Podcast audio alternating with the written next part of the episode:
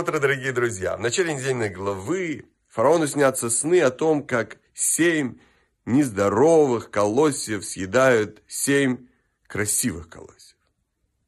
И как семь тощих коров съедают семь тучных коров.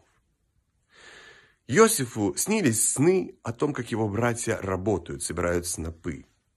Фараону же снятся сны о растениях и животных. Всевышний благодарит и вознаграждает праведников за их труд в этом мире. Обычным людям он дает просто средства для существования. То, что нам достается без труда, мы не ценим. И это не приносит нам никакой пользы. Это отдаляет нас от святости. Поэтому нам надо радоваться плодам наших трудов, тому, что мы достигли, прикладывая усилия. Это по-настоящему ценно и приносит нам добро и радость.